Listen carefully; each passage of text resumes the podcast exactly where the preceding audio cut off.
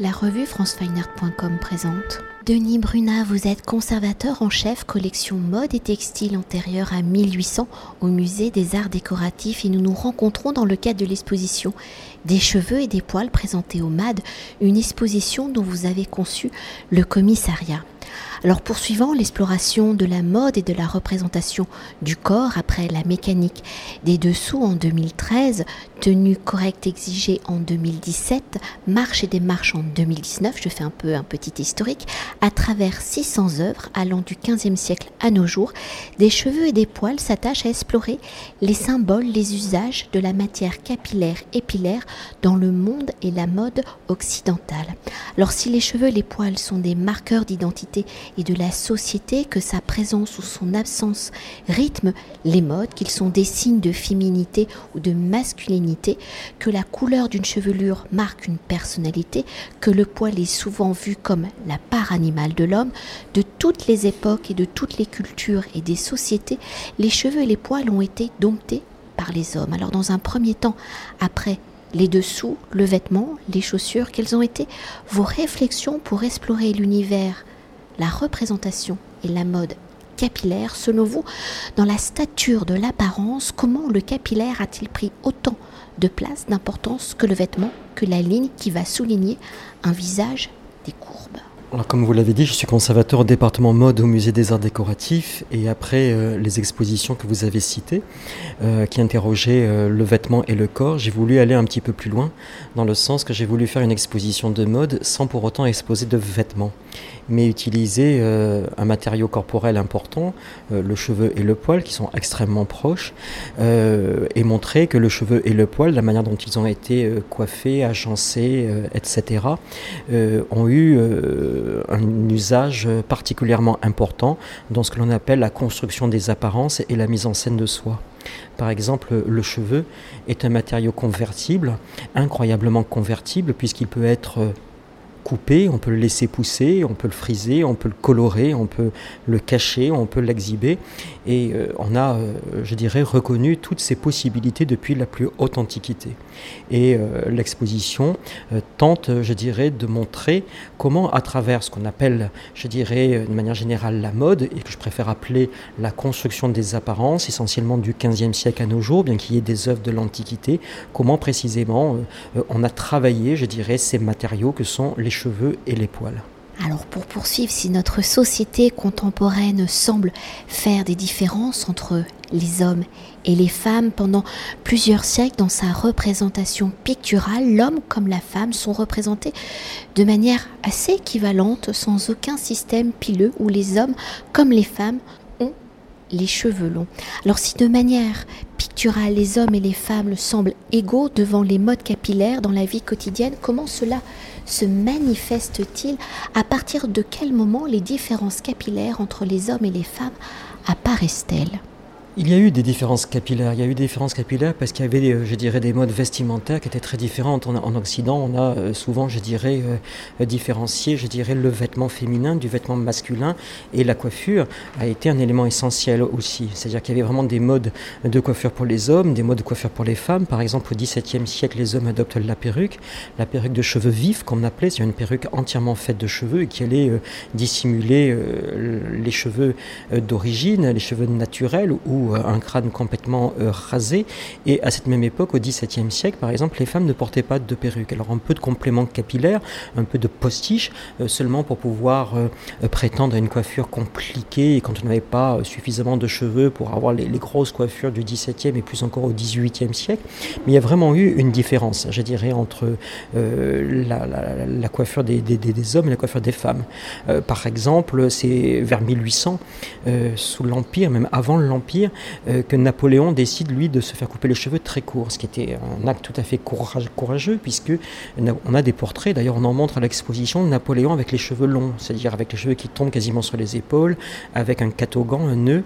On sait même aussi qu'il avait euh, dans notre portrait euh, un peigne pour tenir ses cheveux, c'est tout à fait courant pour les hommes, mais Napoléon va se couper les cheveux, il va presque imposer la coupe courte à son armée, et ce qui était très courageux, comme je disais, puisque à l'époque on coupait les cheveux très courts dans l'armée au trait et aux prisonniers. D'ailleurs, ça n'a pas été très bien perçu. Et on appelait d'ailleurs Napoléon le petit tondu. Et c'est une connotation animale, parce qu'on tond les animaux, mais on rase les êtres humains. Euh, et là, c'était important. Mais toujours est-il, cette coupe d'une incroyable modernité, euh, à l'extrême fin du 18e, début du 19e, eh ben, elle est toujours, euh, je dirais, la coupe de cheveux, je dirais, la plus largement répandue des hommes que l'on croise aujourd'hui dans la rue, dans l'autobus. Et pourtant, on va dire que pendant très longtemps, les enfants, petits garçons comme petites filles, portent le cheveu long. Oui, euh, les enfants euh, vont porter les, cheveux longs, surtout au 19e pour les petits garçons et encore au début du 20e siècle. On voit des portraits, des portraits peints, des portraits euh, photographiés où les petits garçons, on leur laisse pousser les cheveux et il y a, je dirais, un acte symbolique, un acte de passage pour les petits garçons, c'est vers l'âge de 6 ans. On va leur couper les cheveux court, euh, surtout à la fin du 19e, au début du 20e siècle, puisqu'ils vont devenir en quelque sorte des petits hommes. Euh, et c'est un, rite de passage extrêmement important, quoi, du moins c'était un rite de passage important qui existe encore dans certaines, dans certaines, cultures, euh, dans certaines cultures occidentales. Et, mais c'est aussi des phénomènes de mode, hein. c'est-à-dire par exemple au 18e siècle, les petits garçons n'avaient pas obligatoirement les cheveux longs. Et dans l'aristocratie, par exemple, on masquait la chevelure naturelle des petits garçons par une perruque une perruque euh, poudrée, donc poudrée de blanc, parce que le, on va dire le statut de l'enfant euh, n'était pas celui que nous connaissons aujourd'hui, et l'enfant, surtout le petit garçon, devait être un petit adulte très vite. Et alors, euh, on continue de, de poursuivre avec la chevelure et sa part euh, peut-être plus féminine, si elle est un indicateur social, un marqueur d'identité, au fil des siècles, la coiffure évolue. D'abord, elle est très discrète, le cheveu est d'ailleurs souvent caché et elle devient de plus en plus extravagante. Alors dans une société en mouvement où l'apparence devient de plus en plus importante, hein, d'une apparence naturelle au rajout de postiches, comment et pourquoi la coiffure évolue-t-elle vers une dimension sculpturale? En effet, comme vous le dites, par exemple, c'est vrai qu'au début, par exemple, euh, je veux dire, au début de l'exposition, par, par, le biais des, pièces qui sont présentées, on montre des pièces essentiellement du XIIIe et du XIVe et du XVe siècle. L'idée, c'était de montrer notamment que les, femmes euh, ont couvert leurs cheveux, ont couvert leurs cheveux par un voile, notamment, ou par un couvre-chef, parce qu'on était dans la seconde moitié du Moyen Âge et le Moyen Âge était profondément chrétien, la culture euh, médiévale était chrétienne et on respectait un des commandements de Saint Paul euh, dans l'Épître aux Corinthiens, dans le Nouveau Testament. Et Paul dit euh, les femmes doivent laisser croître leur chevelure, mais euh, elles doivent, je dirais, couvrir ou marquer cette chevelure par une marque d'autorité. Et les exégètes, c'est-à-dire ceux qui ont glosé, travaillé, étudié la Bible, ont matérialisé cette marque d'autorité par un voile, parce que dans l'Antiquité, la plupart des femmes, et pas seulement les femmes chrétiennes, en tout cas avant les femmes chrétiennes, avaient les cheveux couverts par un voile. Et euh, dans les débuts du christianisme et encore à la fin euh, du, Moyen Âge, comme on le montre, les femmes en effet dissimulaient leur coiffure. Ce que nous montrons également à l'exposition, c'est que si le voile est resté comme par exemple euh, un signe, je dirais, pour le deuil, les femmes couvraient leur chevelure, euh, ensuite euh, les cours, les cours européennes en Italie, dans l'Empire, en Angleterre et en France peut-être plus particulièrement, ces cours sont devenues tellement puissantes qu'on s'est progressivement écarté, je dirais, de la religion et des commandements religieux. Et les femmes ont dégagé les voiles, les coiffes qui étaient, je dirais, extrêmement couvrantes au profit de montrer leurs cheveux. On va pas montrer les cheveux longs qui vont traîner jusqu'au sol, ça c'était quelque chose qui était totalement impensable quasiment jusqu'au XXe siècle, il faut bien l'avoir à l'esprit, mais on va montrer les cheveux, mais ces cheveux on va les dresser, on va les apprivoiser. À la fois parce qu'il y a une part de féminité très forte dans notre culture occidentale, il fallait pas que la féminité soit exacerbée, mais euh, aussi euh, l'idée que le cheveu euh, autant que le poil nous ramène à l'animal. Et donc il fallait en quelque sorte maîtriser la part d'animalité que le cheveu et le poil humain euh, pouvaient euh, provoquer. Donc on a souvent, et c'est un peu le, le, fil directeur de cette exposition, arrangé ses cheveux, dressé le poil corporel pour justement qu'il efface cette part d'animalité ou de sauvagerie qui est extrêmement latente chez la femme et chez l'homme. Et justement, pour l'instant, on a beaucoup parlé plutôt de chevelure et de coiffure. Alors qu'en est-il justement pour le poil Si l'homme doit montrer entre guillemets, sa virilité par sa pilosité et la femme sa féminité par l'absence de celui-ci au fil des siècles, comment les modes évoluent-elles, parce qu'il s'agit aussi euh, de mode d'apparence, comment l'absence ou la présence du poil est-il une identité sexuée aujourd'hui? Comment cette identité sexuée par le poil est-elle remise en question?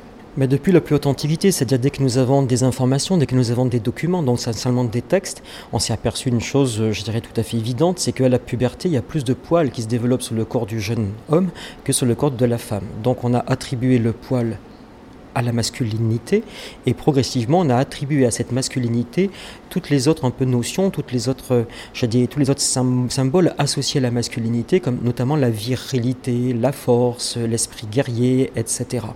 Donc le poil euh, masculin est devenu un synonyme de virilité. Et pour beaucoup de nos concitoyens, je dirais, un homme qui est poilu est un homme viril. Euh, et en contrepartie, si j'ose dire, euh, vu que les, jeunes femmes avaient moins de poils, mais elles en avaient, on a attribué précisément le, fait qu'il y ait moins de poils sur le corps, je dirais féminin, dès la puberté, on a euh, renforcé, euh, je dirais, ce, comment dirais-je, ce, fait qu'il y ait moins, moins de poils pour euh, vers quasiment l'absence totale de poils. Et on a forgé, par exemple, des images comme l'image de l'Aphrodite, la déesse de l'amour, la Vénus, comme étant une figure totalement dépourvu de poils.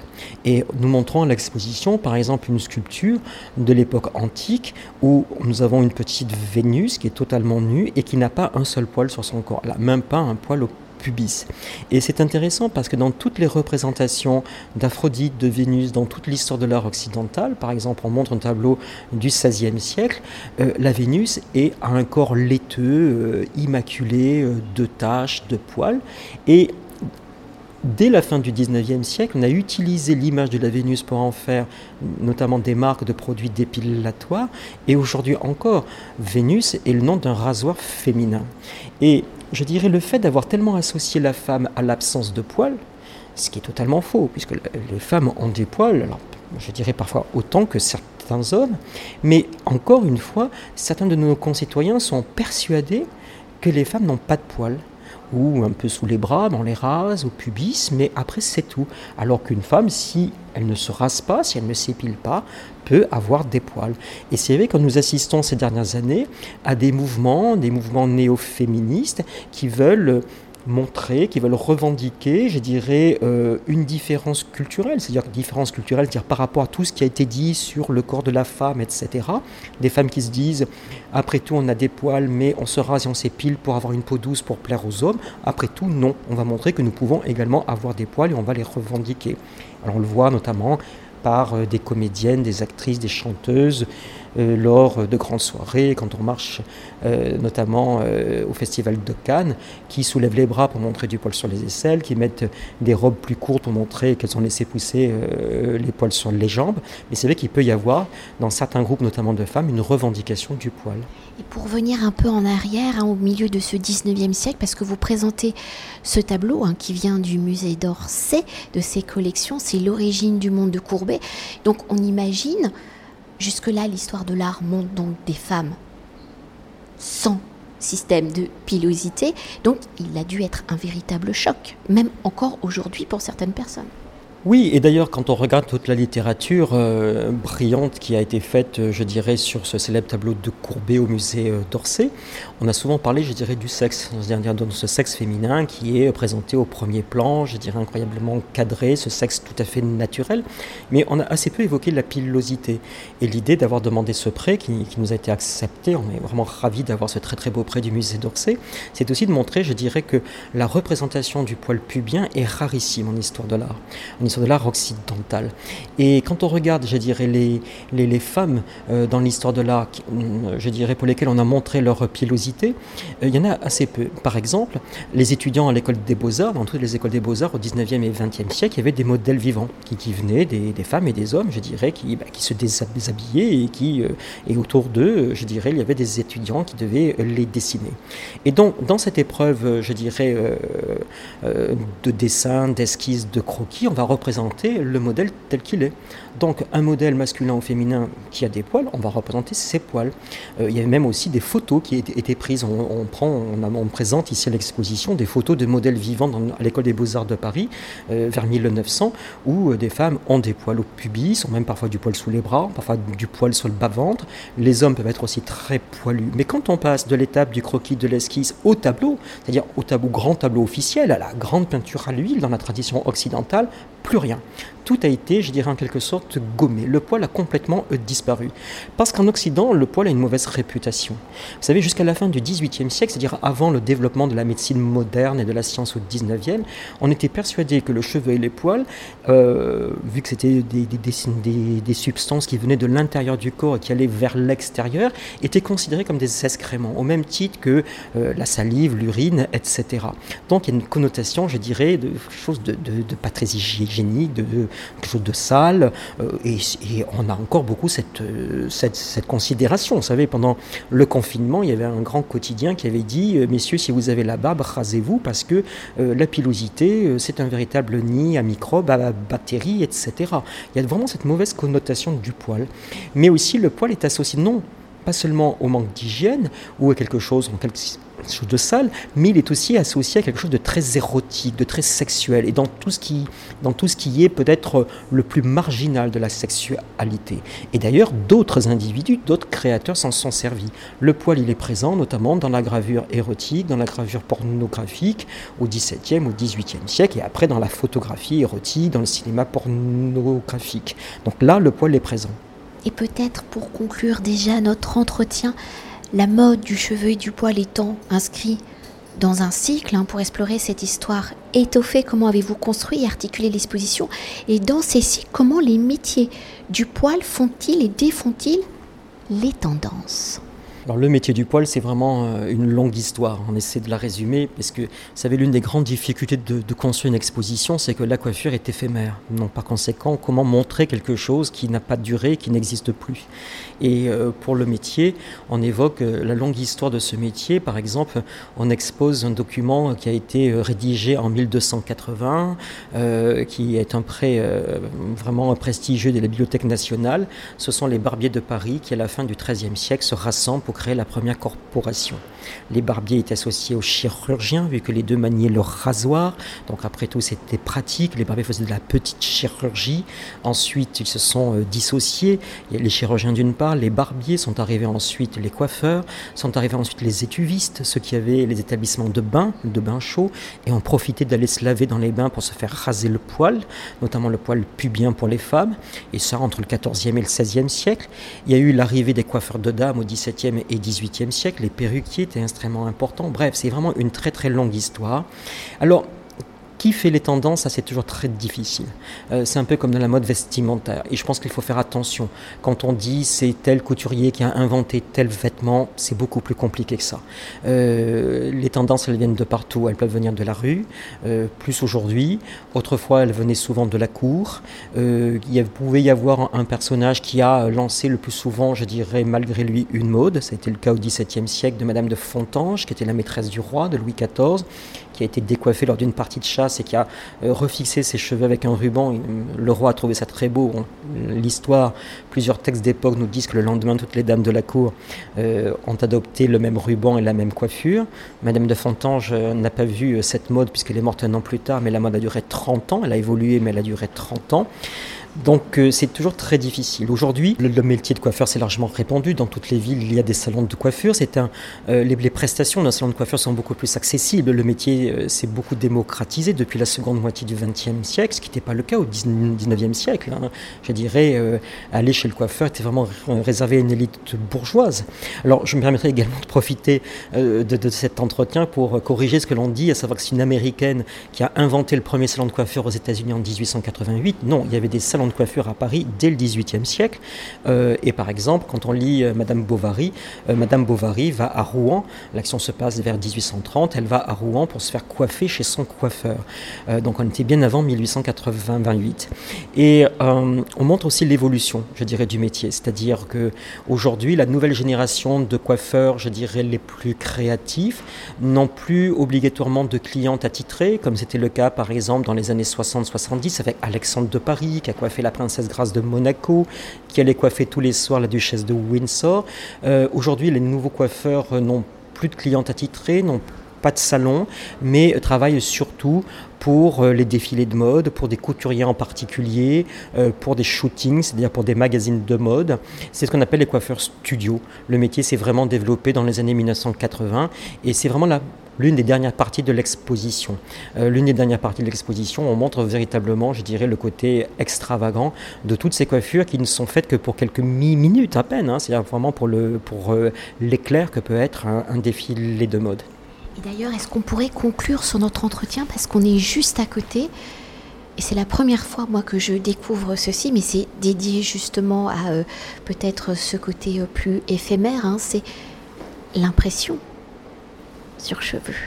Oui, l'impression sur cheveux. Oui, c'est-à-dire qu'il y a toute une partie qui est consacrée à la couleur, la couleur des cheveux. D'abord, euh, la couleur naturelle. On évoque euh, les cheveux blonds, bruns, roux, blancs, euh, tout ce qu'on a attribué. On dit, par exemple, que les cheveux blancs sont les plus beaux, parce qu'en Occident, c'est quand même la couleur qui est la plus rare, que les bruns et les brunes sont souvent, notamment, les bruns sont ténébreux, les femmes brunes, on dit qu'elles ont du tempérament. donc on évoque à la fois donc, la couleur, on évoque aussi la coloration. Il faut bien savoir qu'on s'est teint les cheveux depuis la plus haute antiquité, mais avec le 19e siècle, avec l'essor de la science, euh, on a fabriqué des couleurs euh, synthétiques au 19e siècle, euh, au résultat parfois hasardeux, puis il y a eu l'arrivée des couleurs plus, je dirais, plus certaines, plus sûres, avec notamment L'Oréal dans les années 1920. Et comme vous le disiez, nous terminons avec peut-être l'artiste le plus à la pointe de la coloration des cheveux. Il s'agit de Alexis Ferrer, il est espagnol, et lui, Alexis, fait de l'impression digitale sur euh, cheveux. Donc euh, il va imprimer des motifs floraux, des animaux, etc. sur des mèches de cheveux et ensuite ces mèches, sur vrais cheveux, il va euh, les coudre sur la coiffure d'un mannequin ou d'une femme pour une soirée parce que pour l'instant ce sont des couleurs qui ne durent pas trop longtemps. Il, il essaie d'améliorer ses systèmes d'impression et la tenue de ces couleurs pour que cette impression tout à fait incroyable puisse durer au-delà d'une soirée. Merci. Merci à vous. Cet entretien a été réalisé par franceweiner.com.